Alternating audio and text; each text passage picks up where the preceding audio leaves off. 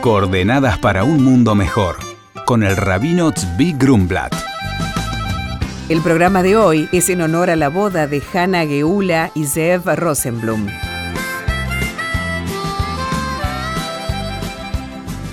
Comentamos anteriormente que el mes hebreo en curso, el mes de Elul, es el mes del balance a realizar por el año transcurrido. Para que el balance sea efectivo, o sea, que logre el cometido de aportar que uno se supere en la vida, hay varias pautas que son clave. La primera es que debe ser un balance justo. No se debe exagerar ni distorsionar, ni sobrevaluarse ni subvaluarse. Como dijo el Rebbe Rabbi tal como uno debe conocer los defectos, debe conocer sus propias virtudes. El balance debe ser objetivo. Lo positivo permite motivarse a seguir superándose. Lo negativo que uno encuentra en sí mismo debe ser identificado y reconocido para que uno lo trabaje y lo supere. El libro talmúdico Pirkei Avot dice, de acuerdo al camello, su carga. Esto quiere decir, cada uno posee los defectos que puede cargar, o sea, superar, no soportar, superar. El hombre, a diferencia del animal, puede y debe superarse. El logro está en qué es lo que uno hizo por encima de lo que él tenía por naturaleza y de nacimiento. Que uno sea bueno de nacimiento no es mérito propio, es un don y un regalo de Dios. El tema está, cuando uno posee ese don, ¿qué es lo que hace con ello?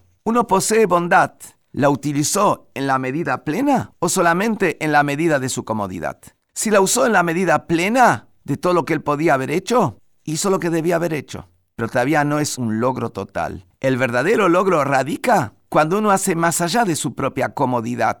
Ahí es algo donde uno realmente siente al otro, siente el mandato. Y por eso primero viene el mandato y después viene su naturaleza. Ahí realmente logró algo más allá del carácter de su naturaleza con la cual él nació.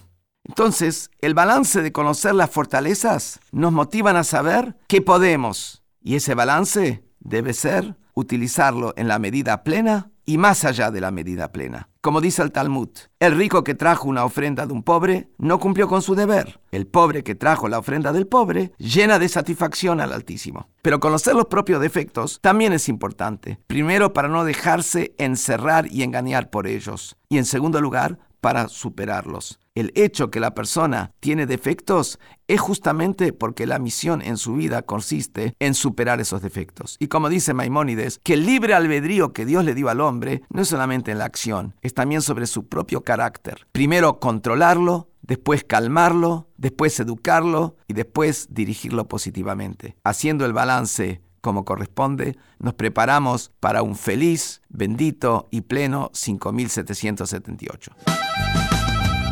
Recibimos el mensaje de Norma de Río Gallegos y dice, hola Rabino, hace años que cargo con culpa por cierta acción de mi pasado y no encuentro la manera de callar mi conciencia. Quizás usted tenga alguna sugerencia. Gracias. La respuesta del Rabino es, hola Norma, la culpa es para el alma, lo que el dolor es para el cuerpo. El dolor en sí no es algo bueno, pero tiene un propósito. Avisa que hay algo que no funciona bien y que requiere acción correctiva. La culpa también tiene un propósito. Permitir que la culpa nos coma es inútil. Más bien, la culpa está ahí para ser utilizada como un catalizador para mejorar y convertirse en una mejor persona. Debemos reconocer los errores que cometemos, asumir la responsabilidad de ellos y no culpar a los demás, aunque otros sean culpables parcialmente, y luego resolverse a ser mejores. Debemos dar la vuelta a los sentimientos negativos para que puedan impulsarnos a hacer más actos de bien.